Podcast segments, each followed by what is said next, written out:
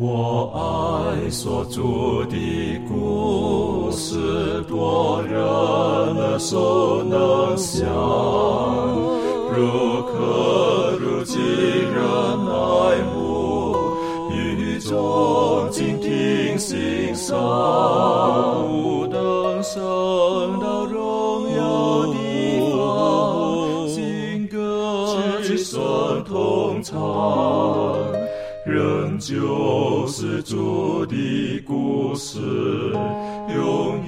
转将不忘。我很难说那故事，永垂不朽传万代，在天仍然的诉说主耶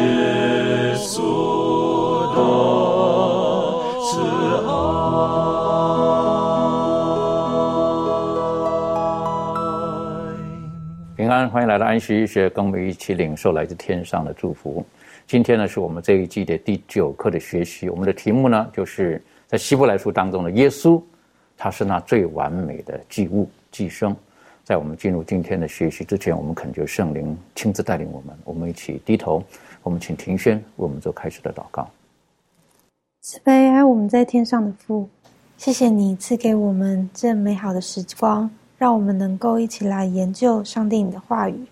主啊，恳求你帮助我们，让我们向你开启我们的心。愿你的教训、你的领导能够开启我们的心窍，使我们顺着圣灵的引领，一起来了解主你所赐给我们生命的价值。主啊，你也死在十字架上，你为我们所做的这些牺牲，求你让我们能够更深层的去了解里头的含义，让我们在分享福音、在彼此造就的时候，也能够更加的成长，让我们的心就像基督的心一样，能够更加的看见上帝你荣美的呃样貌，使我们不禁会因着主你的品格、你的旨意而被你深深吸引。求你带领我们以下的时光，我们将自己完全恭敬的摆上。谢谢主垂听祷告，奉靠耶稣基督得胜的名祈求，阿门。如果我们翻阅世界的历史，特别是古古代的历史，在不同的历史当中，大概都会有一个技术，就是当有一个盟约要成立的时候，两造要建立一个盟约的时候，他们就会除了有一个约束之外呢，大概都会有个象征式的，然后会可能会有一些祭物、祭生会出现，而他们的方式是不同的，但是大概这个寄生它都是会付上生命的代价。如果我们到这个呃，在中国我们可以看见，在天坛的时候，如果有机会去天坛看的时候，天坛在做什么？就是以前的天子，他每一年要祭天的时候，那进去看的时候，可以晓得它里面都有这个这个祭祀的一些的过程啊。然后我记得有一次去看的时候，发现哦，原来他们当时要献祭呢是要献牛，好。那看到这个牛的时候呢，我就特别有感触了。为什么？因为如果照着圣经的记录的时候，牛大概是亚伦要为他的一家而赎罪的时候呢，就要用牛。那在圣经当中呢，也是一样。耶和华上帝在跟以色列人、跟他的百姓子民、跟亚伯兰立约的时候，他一样也是会有这个祭物的一些的准备啊，等等的。那祭物的话，又讲到祭物呢，就是会流血。所以讲到这一部分的时候，我们可不可以请攀登带我们一起来学习一下，就是为什么在立约的过程当中一定要有这个献祭，然后呢要有这个祭物，好，然后为什么一定要流血？这方面，你可以带着我们做更深入的学习。好，像刚刚主持人所讲，在当时中东地区的有一个，就是有很多的这个立约的一些条例。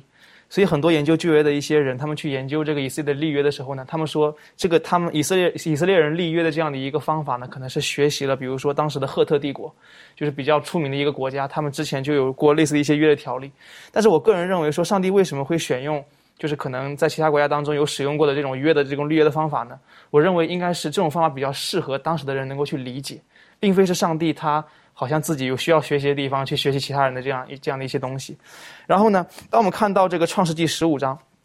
在这个创世纪十五章当中讲到了上帝跟亚伯兰继续立约，相比于十二章的那个约呢，第十五章的约更加的正统，就是更加的正式化。然后在这个十五章当中，从第六节一直到第二十一节讲到了这个立约本身的这样的一种就是这个这样一个背约的一个代价。上帝让这个亚伯兰呢，他将这个三年的母牛，在这个第九节，创世纪十五章的这个第九节，他说。你为我取一只三年的母牛，一只三年的母山羊，一只三年的公绵羊，一只斑鸠，一只雏鸽。亚伯兰就取了这些来，每样劈开，分成两半，一半对着一半摆列，只有鸟没有劈开。有这个鹧鸟下来落在那死处的肉上，亚伯兰就把它吓飞了。所以在这些章节当中，他讲到说，把这个母牛啊、母山羊一些一些动物把它劈开，就是一半一半的摆列。然后呢，人需要从这个这些祭物当中走过去，这是一个立约的一个过程。当这个人从这个些祭物当中被劈开的祭物当中走过去的时候呢，就代表说，如果你被约了。就是可能你就会跟这些祭物被劈开的祭物一样的一个下场，就是会被惩罚，甚至可能会死，大概这样一个情况。所以当这个圣经在这个创纪十五章的时候讲到这个把这个祭物劈开的时候呢，这个没有讲到说亚伯拉罕有没有过去了，他只是讲到一直到第十五章第十七节的时候，他讲说上帝的确从这些这个祭物当中走了过去。但是这个怀圣母在这个先祖与先知当中，应该第十二章那边有讲到说亚伯兰在劈开这些祭物的时候，亚伯兰也也走了过去。这个这个走过去意味着就是他愿意对上帝顺服嘛。如果他真的不顺服约的话，上帝就会用这样的方式惩罚他。他甘心乐意的，就是会接受这种被约的惩罚。然后呢，上帝也走过去，就是自己自我一个一种自我约束了。就哪怕我是上帝，但是我尊重这个约，哪怕我违背了约，我也会惩罚自己，大概这样一种情况。所以这个约就订立了。所以这个约就这种订立就告诉我们了一种被约的下场。所以虽然说约是一种美好的一种象征，可以彰显上帝的慈爱，但是我们会发现说，上帝他本身依旧是公义的。上帝的公义就是他不能够有罪的当定为无罪，也不能将这个无罪的定为有罪。他的公义就意味着说，当人去违背约的时候，就必须要有这样的一个代价，有这样的一个下场。所以有一个很好的例子，就发生在了耶利米书的三十四章。耶利米书三十四章，我们直接来看第十六节。十六节，上帝对这个西里加王说：“他说，你们却又反悔，亵渎我的名，个人叫所认去随意自由的仆人婢女回来，勉强他们人为仆婢。就是本来按照这个上帝给他们的一个命令啊，这个安息年的命令啊，喜年的命令，就是你们不可以做这样的事情，但他们却做了。所以之后，上帝就这样一个惩罚，就是在这个第十八、第十九节，呃，应该第二十节了。”他就说：“这个我必将他们交在仇敌和寻索其命的人手中，他们的尸首必给空中的飞鸟和地上的野兽做食物。”然后第二十一节，我并且我必将犹大王西里加和他的首领交在他们仇敌和寻索其命的人，与那暂离你们而去巴比伦王军队的手中。所以，这个上帝当他们被约之后呢，上帝的确会有这样一个惩罚的一个举动。所以，很多时候，当我们今天。我们跟上帝立约的时候，我们有时候会很开心嘛。这个约本身是一个美好的祝福，但是我们仍然需要明白，上帝本身是公义的。当我们不尊重这个约，不尊重与上帝所建立这个关系的时候呢，上帝会赐福，但同时他也会降下刑罚。的确，所以当我们看见了这一段的这个呃记录的时候，哈，在这两段的记录，呃，他跟亚伯兰后来跟西底家的这个这个记录当中呢，我们就知道，呃，上帝十分看重他跟人的那种的关系。然后建立在一个正确的基础上的时候，上帝就会履行。然而，如果说我们违背了这个约的结果呢？呃，就跟亚当夏娃他们在伊甸园一样，当他们违背了跟上帝的违背上帝的话的时候，生命就跟他们没有关系了，就像这个祭物一样，然后生命就就就终止了一样。所以我就觉得这是一个很怎么讲？对我来讲是一个很深刻的。然后也是一个很需要牢记在心里面的一个立约，在立盟约的时候的这个一个态度。当然，我们在今天呢，很多的社会当中，我们也会看到有一些人，他们要发誓诅咒的时候呢，他们也是会拿一些动物出来，好，然后呢，就就如果说我我违背了如何，我会跟这个动物一样，他会怎么样怎么样怎么样的。好，现在也是有人会这个样子的。然后呢，当我们在看整个这个这个约的过程当中的时候呢，似乎好像。着重的就是在律法的条文，如果你违背了会如何？但是事实上，耶和华上帝在跟以色列人立约的过程当中，他有满满的恩典在背后的，啊，他有很大的福音在背后的，呃，所以讲到这个律法跟福音之间的关系，当我们在看这个约的时候，实际上也可以有一些的思考的。而这方面，利润有没有什么可以补充的？好，那我们都。都知道说律法跟福音之间的这关系是并存、相辅相成的。那呃，如果只有律法没有福音的话，那我们的上帝就好像变成一个暴君。那在地上的这个罪恶满盈呢，他就会不断的审判与惩罚，然后最终呢，我们就会走向灭亡。那另外一方面呢，如果说这个世界没有律法，只有福音的话，我们会说这个是变成一个被宠溺的世界，然后将会无法无天，失去控制，然后终究呢也会走向灭亡。所以其实这个律法跟福音。缺少其中一个呢，这个结果都是会走向灭亡的。所以呢，我们可以其实在看到说，在上帝的。他的这个应许当中，其实通常都是伴随着这个悔改跟信靠上帝的这个命令。那这种命令不只是宣判一种，像是审判的一种宣判。那在另外一方面呢，其实也是上帝给我们恩典的这个机会，让我们可以去悔改归向他。那其实我们可以看到十诫，十诫就是上彰显了上帝的这个公义跟慈爱。然后呢，耶稣基督的这个到来跟牺牲呢，就是这个福音的到来呢，也就成全了这个律法。所以呢，我们就看到。就以这个福音的信息来说，如果说这个世界如果没有上帝律法存在，那么我们也就不需要是一位这个救主来拯救我们，因为我们没有作为法律作为规范，所以我们既然不需要为我们这个违反律法而付出代价的话，那么我们也就不需要福音跟耶稣基督，就是耶稣基督这个牺牲的拯救了。所以呢，其实律法的。存在也是，就是表现了我，如果我们愿意顺从律法的话，也是我们回应上帝对我们爱的一种，呃，就是一种回应这样子。所以律法跟福音的关系实际上是很密切的哈。那呃，刚才丽人特别讲说，律法实际上就是上帝的公义跟慈爱，哈，它合并在一起的。但如果我们从另外一个角度，我们来看十字架的时候，当我们看到耶稣的十字架，耶稣他步上十字架，是因为他要满足律法的要求。因为人类犯罪了，犯罪的代价就是死。耶稣基督在十字架，让我们知道他为了满足律法的要求，他死了。可是保罗当他看到十字架的时候呢，他活了。为什么？因为耶稣基督的死就是他的活。所以保罗呢就说：“我现在不传什么福音，只传主耶稣基督的十字架，那是一个福音。”所以我就觉得，当我们看见耶稣基督的时候，我们就晓得在他身上就是满足了律法跟福音。耶稣基督他的十字架上就是那完美的祭物。那讲到这个献祭的时候呢，呃，实际上以色列人我们都知道，以色列人他们主要有五大祭嘛，哈。实际上的五大祭跟耶稣基督的牺牲，他的十字架，都是有完美的一个结合，好，都很有密切关系的。这方面是不是可以请妙容带我们一起来复习一下这一段？好好的，就是嗯，其实，在立位记里面呢，他立位嘛，我们知道立位人，他是里面是被拣选。亚伦的这个家族呢，是他的后代是要做祭司的。然后立位的其他的子弟呢，也是在圣所里面服侍哦。然后所以立位记呢，等于就是告诉我们说，哎，上帝那个时候是怎么样吩咐以色列人做献祭的事情，然后怎么样让这个以色列人在这个整个仪式的过程之中可以跟上帝和好哦。这个是立位记主要的内容哦。所以在第一章里面呢，我们就看见它有一个献燔祭的一个规定啊。这个祭呢，预表呢。为我们牺牲生命的耶稣啊，其实再回头讲过来，其实呃，刚刚这个主持人讲到这五大祭呢，全部通通都是在预表耶稣啊，只是他是用这个五大祭，就是一个不同的角度，然后呢，去告诉我们耶稣他的功能，然后还有他为人成就了什么样的事，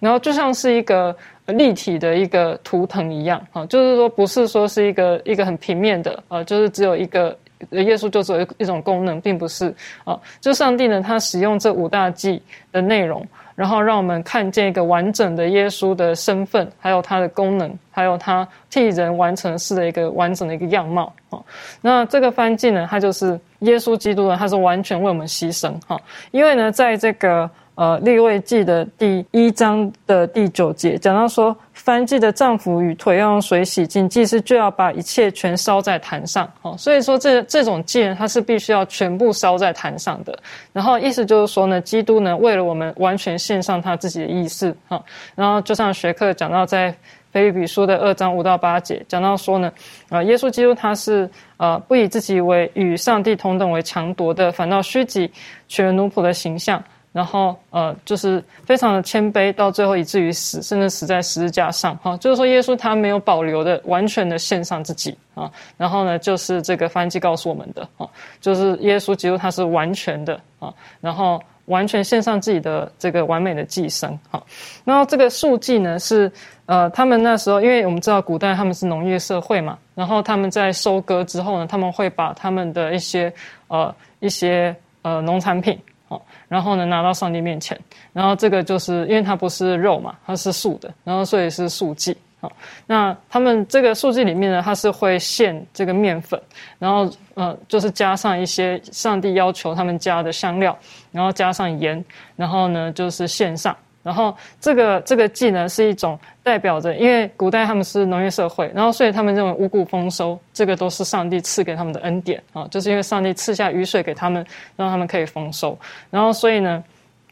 这个就代表说他们的粮食呢是从天上而来，就如同这个呃玛瑙是从天上而来一样啊。所以他们就是把等于就是把他们的这个农产品呢就献到上帝面前，就代表说对这个就是因为。这一切都是从神而来，然后呢，这个粮食呢是从呃上是上帝本身，然后是上帝所赐的，所以它代表的就是在讲到说耶稣呢，他是生命的粮，哈，就是像是呃耶稣讲到他自己在约翰福音里面讲到说他是呃。从天上降下来的粮食，然后就是要赐给人呢饱足。好，那有一首这个赞美诗啊，最近听到，哦，就是在讲到，呃，就是有一首赞美诗叫《求主满我杯》，然后他副歌里面就讲到说，就是呃，求你呢将天上的灵粮赐给我，哦，天上灵粮，求主赐下喂养我，哦，所以这个是代表说，哎，我们像这个这首赞美诗，其实就是在跟上帝祷告嘛，就是呼求说，求你呢把基督呢。这样这样从天上降下的粮呢，可以喂养我，然后使我们可以吃饱哦，这个意思。那这个，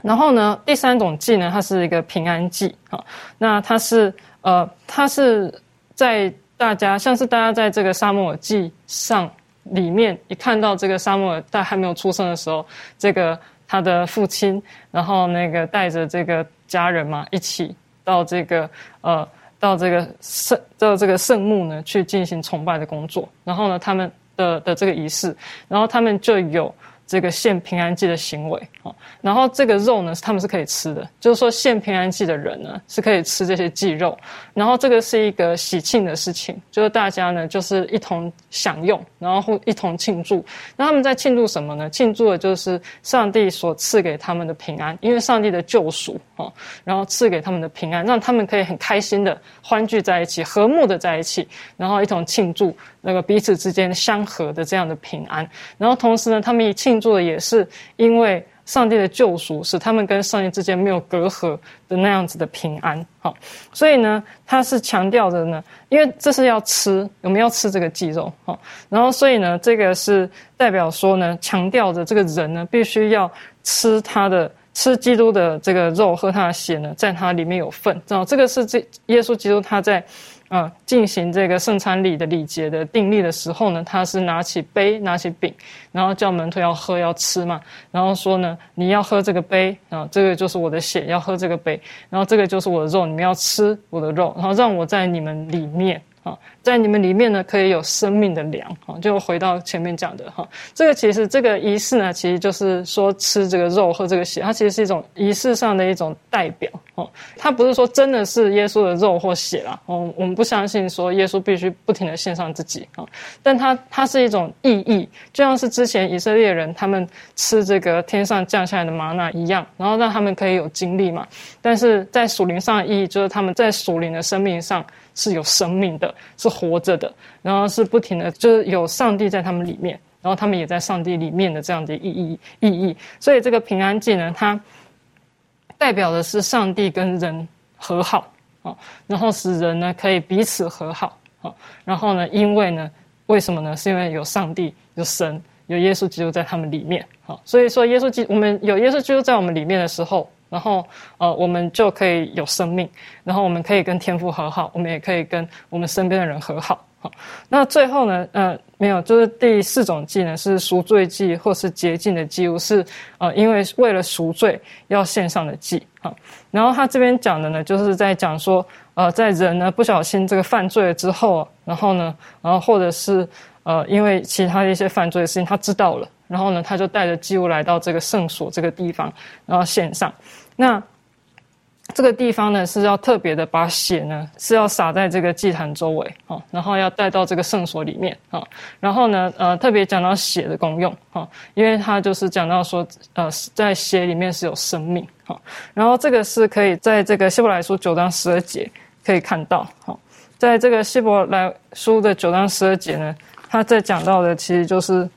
说。这个耶稣基督他进入天上的圣所，哈，并且呢，不用山羊和牛犊的血，乃是用自己的血，只一次进入圣所，成了永远赎罪的事，哈。然后呢，就是在讲到说，基督呢，他用他的血呢进入圣所。那之前呢，他们在这个做这个呃赎罪祭的时候呢，祭司呢也是要把血带入圣所里面。然后呢，在立位祭里面的他们的饮食律法里面。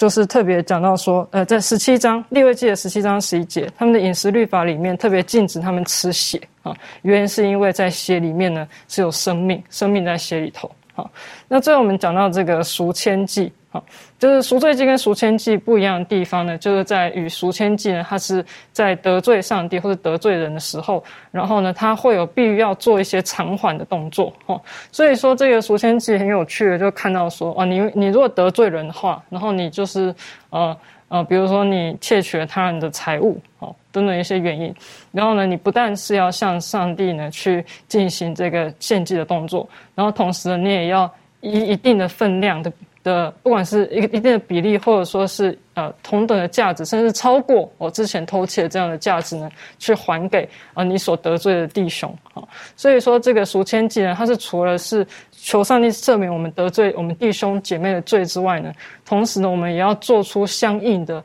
补足他们缺失的部分啊。然后所以说耶稣基督呢，他怎么样在这些祭里面去反映出来？啊，应该说说怎么这些祭怎么样去反映出来基督他的身份，还有他的角色呢？就是翻祭就是告诉我们他完全献上他自己，然后素祭呢代表说他是天上的粮，好，然后平安祭呢代表呢他们他耶稣基督使我们跟上帝可以相合，也使我们跟人之间可以和睦，好，赎罪祭呢就是代表说他是呃他是他的血呢赐给我们生命。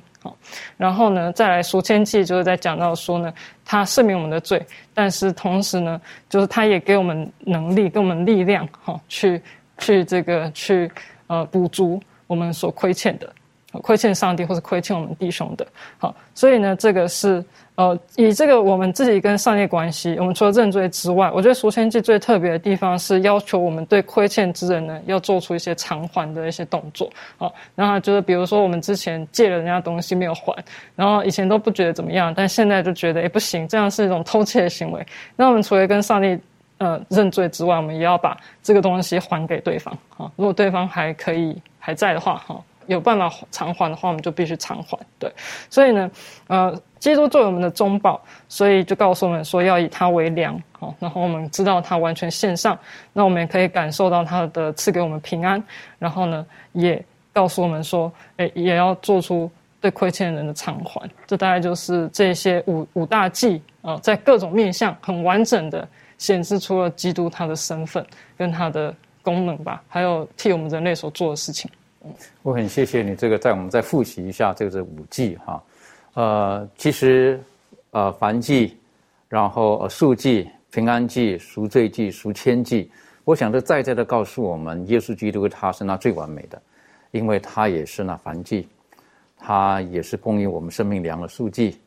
然后呢，他也是愿意跟我们分享生命的平安祭，他更是救赎我们的赎罪祭，他用他的血。然后呢，他的十字架上已经为我们付上所有的一切，所以他也是那赎千计。好，那因此我们同样的，我们学习到这一切的时候呢，我们跟周遭的弟兄姐妹或者是不认识的人的关系，也应该从这五个祭当中呢，我们去了解。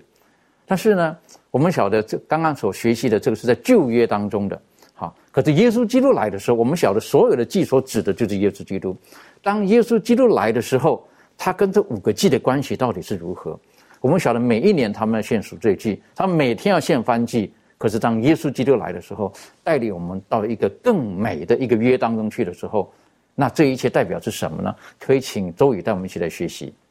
好的，我们来看，首先来看一下希伯来书的七章第二十七节。这里面讲到，他不像那些大祭司，每日必须先为自己的罪，后为百姓的罪献祭，因为他只一次将自己献上，就把这事成全了。我们再来看一下第十章的第十节，《希伯来书》的第十章第十节。这里面讲到，我们凭着旨意，靠着耶稣基督只一次献上他的身体，就得以成圣。在这里面，我们就可以看到，耶稣基督他做呃作为我呃一呃之前我们一直都讲到他我与我们立新约的时候，在这里面他有两个身份。第一个呢，他是有大祭司的身份；第二个呢，他就同时也有这个寄生的身身份。所以说，嗯，他是大祭司的身份呢，因为。在这个二十三节的这里面也提到了，他说那些成为祭司的数目本来就多，因为他们有死阻隔，不能长久。呃，第二个呢，也说这个地上所有的祭司，他也都是预表着耶稣基督作为。祭师的这个身份，他要为我们赎罪，呃，举行这些仪式。但是呢，地上的祭师呢，他是因为有死死亡来阻隔这个事情，或者说每年都会，呃呃，有可能是呃生老病死，他都会呃有轮换这样。另外一个还有更有意思的就是，当我们去看旧约的时候，那些祭司在献祭的时候，尤其是赎罪日这一天，他们进去的时候，服饰他都会有那些铃铛，甚至腰上会系一个绳子，然后那个一直从外边然后拉到里面，他就是防止自己以个人的问题会影响这个献祭的动作，有可能会被呃被击杀等等。在这里面，我们就看出了地上的大祭司他是有一些的不足的。第二个就是说，他也有可能，呃，每次献祭的时候，他首先要为自己和自己的这个祭司的家族要去赎罪，因为祭司他也是人，他也会呃犯罪，也会呃在生活当中有不足的地方，他首先为自己赎罪。但是耶稣基督不是这样，他是上帝，然后他也。借着人的身份已经来到这个世上，但是他没有犯罪，所以说在这个事情上给我们留下了一个榜样。他也有一个这样一个完美大祭司的身份，同时呢，他的另外一个身份就是祭生。刚刚那个妙容姊妹带我们回顾了这个呃以色列人的五大祭，那所有的祭物，他所有的预表都是耶稣基督的牺牲，也说呃最后的被焚烧，这些都是预表了他的牺牲。但是耶稣基督他真正的呃牺牲在十字架上的那一刻，那些。所有的预表就已经不再有意义了。也说真正的实体线上之后，那么我们今天就不需要再牵羊牵牛来到教会，来到哪里去献祭了。所以说，在这里面，它就是一个为我们设立了一个呃一个印象，就是它是一个完美的寄生的一个现象。同时呢，他在这他在这里面还告诉我们，他说，因为耶稣基督的一次献上，他的身体就得以成圣，让我们借着这样的一个应许，我们也可以靠着他的。因为他的被献，我们可以有得救的机会，我们可以重新返天家的机会，我们也可以。呃，在他里面，呃，因着相信他的被献，我们也可以成为圣洁。所以说，这是给他给我们带来的美好的应许。在这个学科当中呢，这个呃作者他又给我们呃总结了三点。他说这里面有这几这三点呢，是因为耶稣只一次献上他的身体，他的一个含义。首先呢，就是耶稣的献祭呢，它是呃完全有效，并且永远不会被超越的。也就是说，在过去他所有的献祭呢。每一年都要献，每一年都要赎罪日也要都要除去以色列所有的罪，也说这是一个很重复的一个动作的。但是当耶稣一次被献的时候，他就是那个完美寄生所预表的时候，那么他就是代替了所有的一切，而且永远都不会被超越的，并且它的功效也是真实的有的。呃，所以说，呃，耶稣的被献是非常有意义的。第二个呢，就是说，呃，所有不同的献祭呢，呃，在十字架上都已经得到了应验，也说。预表的耶稣，呃，真正实体的被献，耶耶稣基督也是真的死死在了这个十字架上，并不是说啊到十字架上走一圈就下来，并没有像那个当时的呃罗马兵丁的那个讥笑啊，或者说那样讲的，并没有那样，而是他真的也是死亡在十字架上，然后这样也是得了应验。他的这个动作呢，使我们可以从呃把罪从我们的生命当中除掉。第。再一个呢，就是把我们从这个罪的奴仆之下拯救出来，并且让我们可以成为圣洁。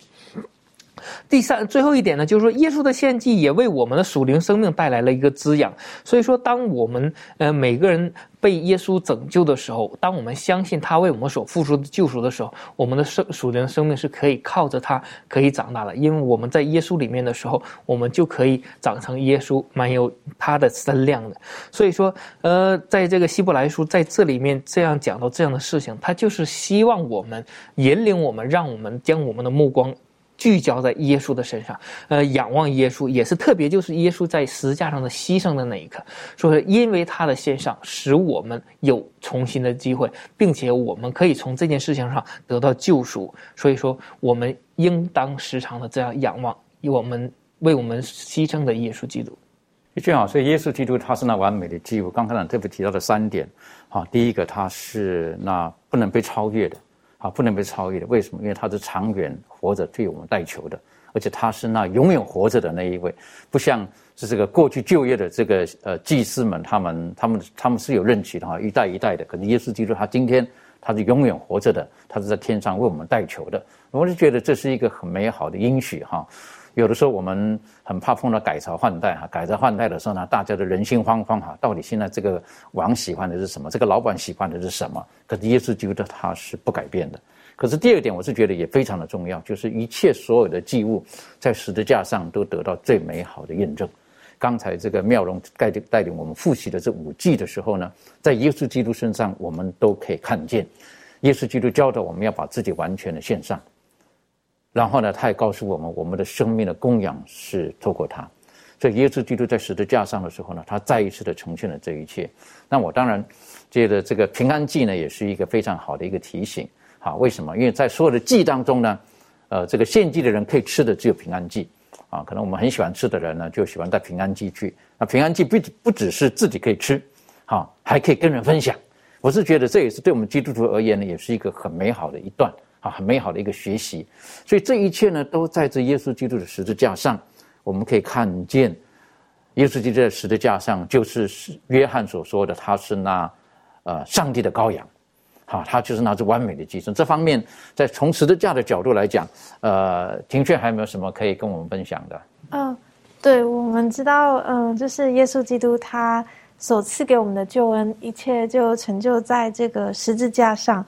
嗯，即便如此呢，他甚至是呃从死里复活，然后成为一个我们可以看见，然后有盼望的一个呃呃一个实体。那在这个经文里头呢，我就想到，呃，当我们要去真正的去体验，就是耶稣基督他所赐给我们十字架上的福气的时候，我们是不是也可以用属灵的角度，然后去看见这一切的事实？嗯，在这个哥林多前书第二章九到十六节这边呢，其实大致上就是在说明到，上帝呃为我们所预备的是眼睛未曾看见，耳朵未曾听见，人心也未曾想到的，只有上帝能够借着圣灵向我们显明，因为圣灵它渗透万事，就是上帝奥秘的事也渗透了。那只有属灵的人呢，呃，才能够看透这一切的事情。属血气的人呢，反。反而不能够去领会这个圣灵的事情，所以我想到十字架的这个救恩是我们罪人从来没有想过的。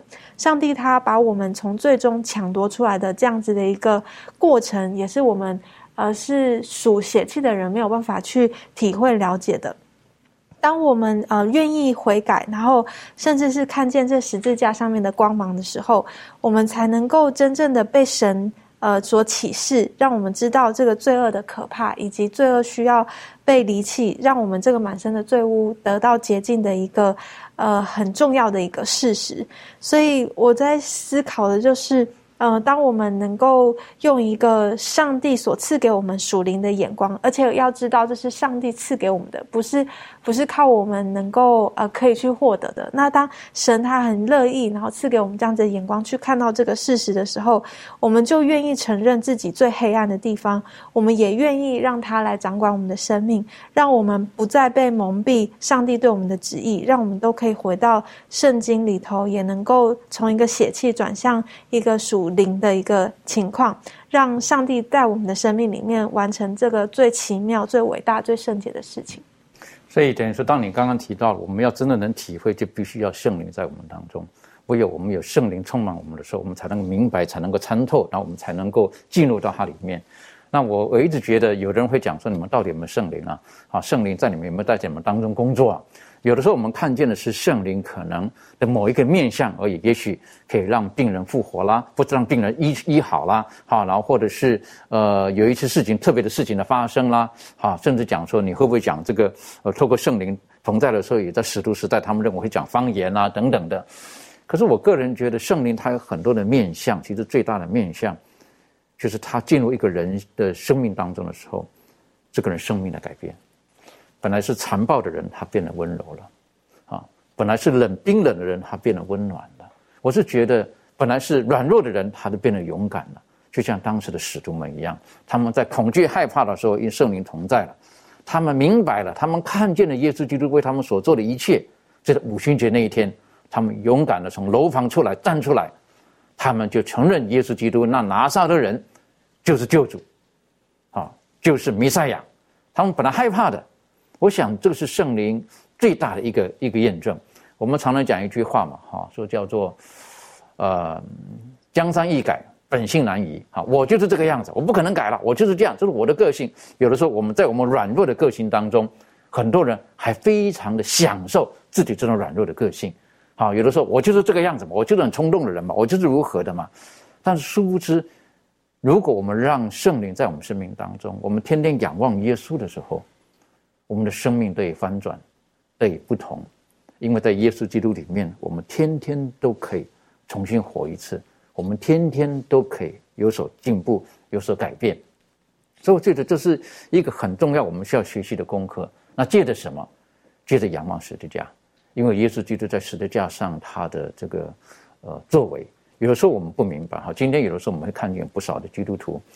呃，他们就把十字架当成一个一个装饰。好，当成一个标记，一个装饰，然后呢，可能在手上，可能在胸膛，可能在耳朵，可能这这各种地方，好，甚至有人纹身纹在身上。可是，如果我们真正明白了十字架的含义的时候，耶稣基督我们所做的时候，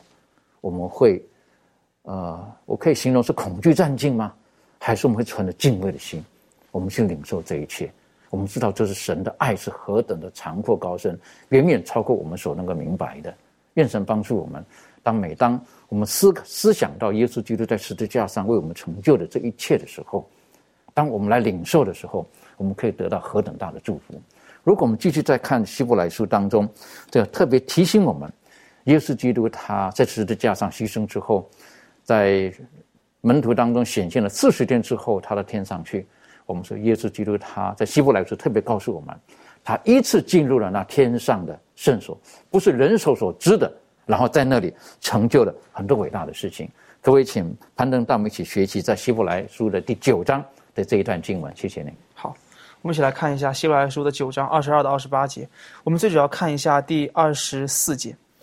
呃，整个的二十二到二十八节，它最主要讲的就是基督。他跟制圣所的这样一个关系了，但是当我们看到第二十四节的时候，我们看到有有一个地方，就是因为基督并不是进了人手所造的圣所，乃是进了天堂，如今为我们显在上帝面前。他那个如今只是在保罗那个年代写如今的时候呢，他应该也是在公元六十多年的时候。而那个时候，如果按照我们的想法，因为整个圣所当中，它只有一个圣座嘛，就是约柜上面的圣座，而这个圣座本身是在至圣所里面的，所以荣耀的上帝应该是在至圣所，就是在那个圣座上面体现出来的。可是，在这个保罗写的时候，他说：“如今为我们显在上帝面前”，就给我们一种感觉，好像耶稣他就是复活之后进入圣所之后，他直接就见到了上帝，他就显在上帝面前，就给我们一种看见，好像耶稣在那一刻直接进入了至圣所的感觉。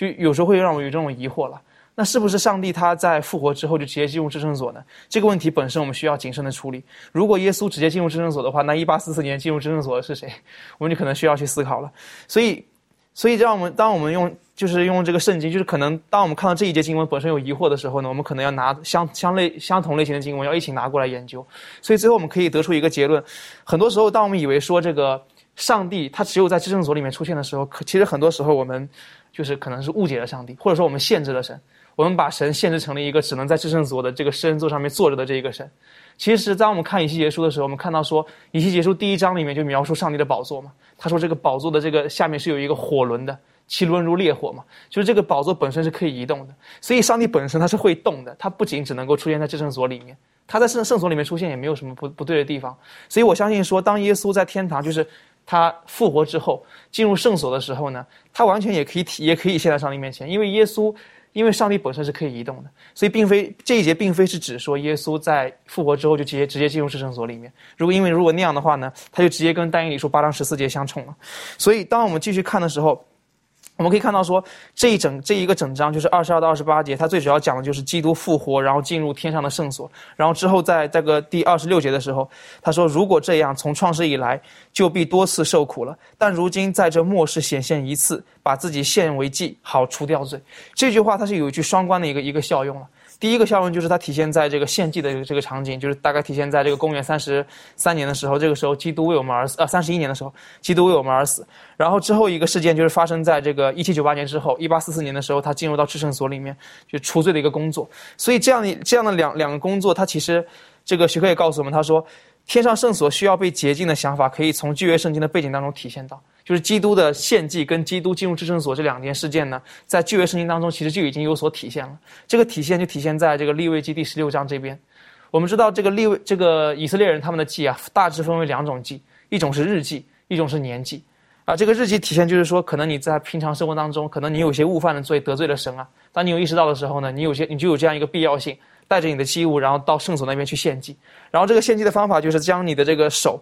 这个就是就是放到这个这个这个祭祀的这个就是祭物的头上，这个意这个意味着，因为我们知道说这个祭这个罪本身源自于我们的思想嘛，所以我们的罪就从我们的思想当中转移到了这个祭物的这个思想当中，所以这个祭这个这个祭物就为我们的罪而死，赎就献上这样一个赎罪的一个过程，所以这个是日祭，可是还有一个年祭，为什么呢？因为我们想说这个每一天这个以色列人都去这个圣所当中除罪嘛，我们都知道说圣所是专门解决罪的。可是圣所经年累月的一直解决罪的时候呢，他解决罪的方法就是每一天不停的把以色列人的罪移到圣所里来，移到圣所里来。这个是日记的一个过程，就是把我们的罪从我们的身上移到圣所里去。所以经年累月下来，最圣洁的圣所反而成了最有罪的地方。所以到每一年的这个犹太历法的七月初十呢，大祭司有这样的一个有这样的一个责任，有这样的一个需要，他需要进入到至圣所里面去，但他为自己的本本自己本家。献献完赎罪祭之后呢，他又要为整个以色列民代求。献上祭之后呢，然后进入到至圣所里面去，就是把这个罪的这个，就是把这一年的罪呢，就相当于把它除掉了。就大概是这个是最早期的这样的一个赎罪的一个，就是圣赎罪包括除罪的一个过程，洁净圣所的一个过程。而这一个举动呢，这个大祭司这个举动呢，将未来将要在基督身上也会体现出来。他为他在地上。为我们的这个，就是大概在公元三十一年的时候，为我们的罪献上了一个完美的一个赎罪。然后之后呢，在一八四四年，就是在这个对应的是但以理书八章十四节，说到两千三百日的时候，圣所就被洁净。所以这个洁净圣所的这个事件，就是他未来成为大祭司的时候，他将在一八四四年这个年这个时间段进入到至圣所里面去，把这个罪的工作，把就是他这个这这一次进入至圣所的目的，就是把这个圣所给洁净掉。所以这个是我们救恩的一个保障。所以很多时候，当我们当我们思考上帝就是透过圣所救我们的时候，我们会有一个基本的一个矛盾，就是上帝拯救罪人，但是但是这个拯救罪人，因为毕竟罪人是犯了罪嘛，那那一个无罪的上帝如何能够拯救一个有罪的人？所以我们有时候会这样说：上帝饶恕罪人，但是饶恕本身好像在司法上面是无法，有点矛盾的，因为我们毕竟是有罪的嘛，如何能够饶恕我们的罪？所以上帝透过圣所，透过他的儿子担当我们的罪，所以上帝他本身是我们罪恶的一个担当者，透过圣所，透过这个他。他既把自己献为赎罪祭的过程，又自己本身作为大祭司除罪的一个过程，就把罪恶这个问题解决掉了。所以怀师母也讲说，当我们越加熟悉圣所的这个整个制度的时候，我们本身就会对罪罪产生一个厌恶的这样一个一个情况。的确哈，如果因为我们今天不是在就业的那个时代嘛哈，如果在就业的那个时候呢，叫犯罪的时候呢，你就要牵着你自己所养的这个羊，然后呢到走走到这个圣所那边去。那你牵着羊的时候，那个羊不可能放在那口袋里面的，人人都看见的。好，人人都看见你的这个情况。实际上那是一个很羞辱的时刻，但是耶稣基督他也是为我们而经过的这一切。那刚刚这个攀登带我们再次复习的时候，耶稣基督在天上所做的，啊，为我们成就的一切是在。使地上所预表的一切，以前在地上每天跟每年所进行的事情，在天上耶稣基督他一次就可以为我们完成了。所以我们的罪透过耶稣基督他带到了天上去，到带到了父面前，他为我们代求之后，然后因着耶稣基督在十字架上的牺牲，上帝他也承认了这一切之后，我们所有的罪就被抹抹除去了。那刚刚特别提到的说，这个在天上到底还有没有圣所、至圣所呢？这是很很可以讨论的哈。因为在地上的时候，因为有罪的关系，好，所以有个幔子。但是我们晓得，在天上的圣所应当是没有这个幔子了，好，应当没有这个幔子。耶稣基督他就是那个幔子，透过他，我们可以到耶稣到上上帝的面前。所以，所以我个人喜欢在天上的圣所，我比较喜欢把地上圣所的至圣所跟圣所之间的那种的工作的功能放到天上去。好，而不是地点而已了，是耶稣基督第一阶段做的事情，跟第二阶段所要做的事情。我想请问一下立伦，有的时候我们难免犯错。好，我们犯错之后呢，呃，可能我们与很多人讲说，这这个这个做错的人呢，他就应该为他的错付上这个代价。那有的时候我们无法偿还的，但如果我们到耶稣基督里面，我们来到福音当中的时候，实际上我们可能就会有不同的面向来思考我们自己本身的问题，还有。我们如何去面对在我们周遭的弟兄姐妹？这方面你有什么可以补充分享的？好，那其实我就想到说，当呃当审判来临的时候，我我我们要面对的就是将会我们过去犯的那些种种错误，将会彰就会在显现给我们看嘛。那是我们就是没有办法靠着自己的特别的条件或是能力来减轻自己的刑罚，因为我们都知道说。呃，唯有无罪的才可以用为我有罪的赎罪嘛。那我就想到说，我们的生命，呃，是如此的，就是脆弱。但是呢，上帝因为他爱我们，所以他愿意将他的儿子赐给我们，然后就是为了要，呃。叫一切信他的不至灭亡，反得永生。那我们有耶稣基督，然后上帝的羔羊，除罪的羔羊，就是为了要担当世人的罪孽。那我们就是可以凭着他的保保险呢，使我们的罪能够得到赦免。那呃，我们本当是不配的嘛，但是呢，因为他上帝爱我们，所以呢，我们就可以因着这个原因，我们可以因他而得救。那其实。不单单是我自己，但我们身边的人，每一个人都是上帝所爱的人。那我也就想到说，我们即即使我们遇到身边有一些，呃呃一些人，可能是我们不是很喜爱的，或者是有一些事情是我没有办法明了而发生的，但是我们也要求上帝给我们一个智慧，然后给我们一个信心，就是相信说，呃，尽管我们的。呃，生命呃，生活现在是如此的，就是遭遇到这些困苦啊。但是我们也求，就是有一颗就是呃信靠上帝的心，然后呢，并且在我们生命当中时时刻刻做准备。然后我们知道说，唯有刻苦己心人，那到底的必然会得救。的确哈，这个是呃，我们本身在基督里面，我们可以有这种的呃恩典，还有这种的祝福。啊，如果我们有任何的软弱到神的面前，他绝对会用千百种的方法来怀抱我们，来拯救我们，然后使我们可以从罪的当中脱离出来。同样的，当我们在基督里面，我们得到这种祝福的时候，别忘了，如果我们看见我们有我们所爱的家人、弟兄姐妹也有软弱的时候，我们要用同样基督的方法来面对。当我们讲到十字架，今天谈了很多的十字架，谈了献祭的时候，那我就会想到，实际上十字架献祭。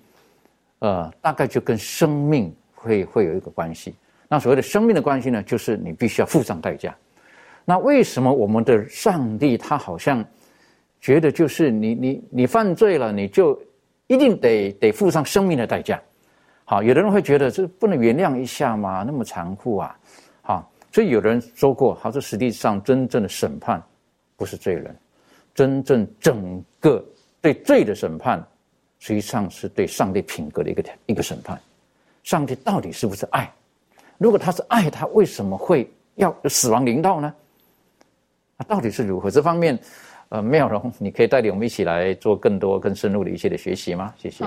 嗯，就是呃，上帝他是爱嘛，但是为什么要做这个审判？啊，这个对他品格这样的一个审判啊，那其实就是如果说以人的那个思考去。去讨论的话，我们可能就会觉得说，哎，这个其实没有什么大不了的啊，就不过是吃了吃错了一个食物嘛，那为什么要得到这样子悲惨的这个这个后果哦？但是其实上帝他唯一能够去辩护他自己的品格的，只有在十字架上才能够彰显，因为因为嗯，他看见这个，他为了要拯救人类，然后他用他自己的牺牲呢，自己所付上最大的代价，然后让人看见罪的罪的罪恶的可怕，然后呢，并且让人看见他的品格其实是完美的，就是借着这个基督的的牺牲啊，我们看见这个上帝他的品格是什么样子。对，因为他并不是说，哎，这个很可怕，就是说，哎，你犯你犯错，我就要毁灭你啊，因为他其实是借着毁灭他自己，然后又重新又。给他自己生命啊，然后让我们看见这个，然后让我们在他的生命里面，我们也在他的在耶稣的复活里面，我们也可以得到生命啊。所以他给我们看见十字架上的这个基督的牺牲呢，其实呢就是看见这个罪的后果是什么样子，然后又看见呢上帝借着基督的这个牺牲呢和复活拯救我们。对，然后所以呢这个。呃，这个是在罗马书三章二十一到二十六节这样讲。他说，上帝的意在律法以外已经显明出来。像刚刚讲到，就是律法哦，犯错就很可怕，好像就就灭亡了哈。但是他说呢，上帝的意呢，其实是不止在意这个律法上，好，他甚至在律法之外，就是基督的牺牲和复活上显明出来。好，有律法和先知为证，就是上帝的意，因信耶稣基督。加给一切相信的人，并没有分别，因为世人都犯了罪，亏缺了上帝的荣耀。如今却蒙上帝的恩典，因基督耶稣的救赎，就白白的称义。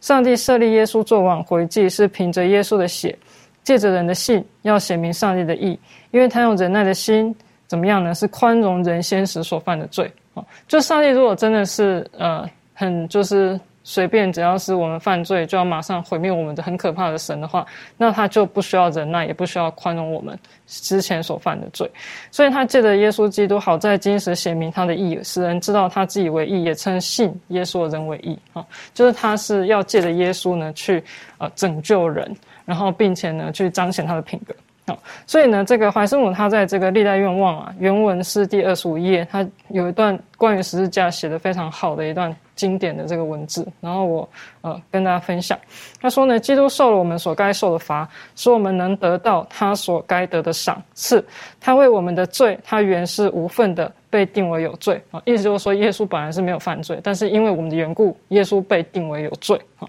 使我们因他的义，我们原是无份的，得称为义。好，我们原来是犯罪的，但是因为啊，在耶稣里面，我们可以被看作是没有犯罪的一样。好，他忍受了我们的死，使我们能得他的生；因他受的鞭伤，我们得到医治。好，所以说上帝的这个惩罚呢，他其实是降在他自己身上。好，然后透过耶稣基督，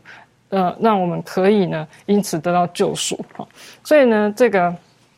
这个是，所以上帝呢，借着圣灵将上帝的律法呢放在信徒的心中，因为有耶稣基督的牺牲，然后使得圣灵呢有机会在我们心中工作。然后这，所以耶稣的工作就两个阶段，一个就是牺牲的救赎，然后第二个就是审判。那这个审判的话呢，就是呃，在基督复临之前要有一个审判，因为审判必须在上帝的子民开始。然后在启示录十四章七节说，约翰看见有一个天使在天上飞嘛，然后说呢，啊，你们当敬拜。上帝，然后你们要将荣耀归给他，因为施行审判的时候已经到了。好，那这个就是在我们富林安息日会的这个神学里面，就是所谓的长案的审判，然后就是案卷。这个在呃但理书七章九节，就是耶稣基基督呢，他来到这个亘古常在者面前，然后呢给他一个案卷，然后这个其实就是我们所有人啊，从亚当开始，在这个世界上的所有人呢，在这个世上的所啊。的记录啊，行为的记录，罪行的记录，然后，然后，但是呢，这个对于信耶稣人来说是好事，因为你所有的罪的记录呢，都因为耶稣的血呢得以被洗净，这些记录呢，都因为他，然后可以被可以被免，可以被呃除掉，这些记录就可以被除掉。那这样的话，我们就等于是因着基督的义，然后得以得到生命。好，所以呢，这个。呃，怀伦他是在教会正言言里面，他是这样说：我们不能应付撒旦对我们的攻击啊，因为呢，撒旦是呃试探我们，是我们犯罪，然后但是他又指控我们，然后的的这样的一个一个魔鬼嘛，啊，然后所以呢，我们不能够应付撒旦对我们的攻击，只有基督能为我们做有效的代求，啊，他能用那不是出于我们的功劳，乃是出乎他自己的功劳的论据执行那个控告，哦，所以这边就是在讲到这个基督本身的救赎。还有他审判啊，就是说他在审判台前，他为我们站在审判台前啊，然后所以呢，使得他的义呢啊成为我们的义，然后他又用他所赐的圣灵的能力呢，使我们得以更新啊。然后所以因此，上帝得以呢，在基督里面呢，去彰显他自己的品格，去辩护他自己的品格。的确，所以我们晓得上帝的品格最后是被检视的，他到底是不是爱？他他人类犯罪之后，他用的方式是不是很残暴的方式，像这魔鬼所说的？然而最后我们看见结局的时候，上帝彰显他的品格，他实在他让他的爱子来满足了人类犯罪律法上的要求，显明他的公义的一刻，他并没有降低他的标准。可是另外一方面呢，我们可以看见上帝他他对人类满满的爱。所以他让他爱子耶稣基督，照刚刚妙容所带了我们学习的，他让爱子耶稣基督的义可以放在我们这有罪的人的身上。那如果我喜欢用一个比较简单的来讲，就整个这个圣旧约的圣所的每天的发生的事情，然后一直到今天，我们可以看这个天上所发生的事情的时候，旧约他们每一天，他们不是每一天哈。如果说你犯罪了之后，你要带着羊到圣殿去，好，这只羊就是代替了你的罪。可是那个这个这个罪呢，就移到了这个圣所当中去。那每一年的时候呢，会依照这一年当中我们所认的罪呢，然后祭司会透过那种无罪的羔无罪的山羊，使整个圣所重新再做洁净，等于说把所有的罪都抹去了。然后呢，以色列人就进入到一个新的一年当中去，他们就有新的生命、新的欢、新的这种的喜悦。同样的，在我们讲到的时候，在这个上帝的品格，在。圣所当中进入第二阶段的这个审判的工作的时候，实际上应该是说翻阅案卷。好的，在这一年当中，我们是不是真的跟神有做了和好的工作？如果跟神有做这和好的工作的时候呢，我们过往的罪就被抹去了。这是何等大的福音！耶稣是那完美的祭物，他是燔祭，他是赎祭，他是平安祭，他也是我们的赎罪祭，更在今天提醒我们。他也是我们的赎千祭，愿神帮助我们，让我们相信耶稣基督为我们成就了这一切。各位亲爱的弟兄姐妹，我们到他的面前是最安全的，因为耶稣基督已经为我们成就了一切。今天他在天上继续的为我们代求，愿神帮助我们，让我们就今天的样式来到他的面前，寻求他的恩典跟拯救。我们一起低头，我们做祷告。阿巴父文，谢谢您。今天的学习当中，我们知道，耶稣基督是那完美的祭物，他一次为我们献上，一次为我们进入天上的圣所，成就了这一切。我们今天所能做的，呃，所必须做的，就是用信心的手握住耶稣基督为我们所做的一切，将自己完完全全的、毫无保留的放在祭坛上，诚如。在罗马书提醒我们的，我们今天愿意当做活祭献上，为主你所使用。父啊，我们谢谢您，因为耶稣基督，我们都是在得救当中，我们都是有盼望的人群。但因着耶稣基督的牺牲，也提醒我们，我们对于这个时代，对于这个周遭这个环境，我们所应该负的责任是如何，帮助我们在耶稣基督里面得到丰满的生命的同时，我们也可以把我们所得到的。与我们周遭的人、家人、我们所爱的人一起分享，谢谢主，祷告这奉靠耶稣基督的名求，阿门。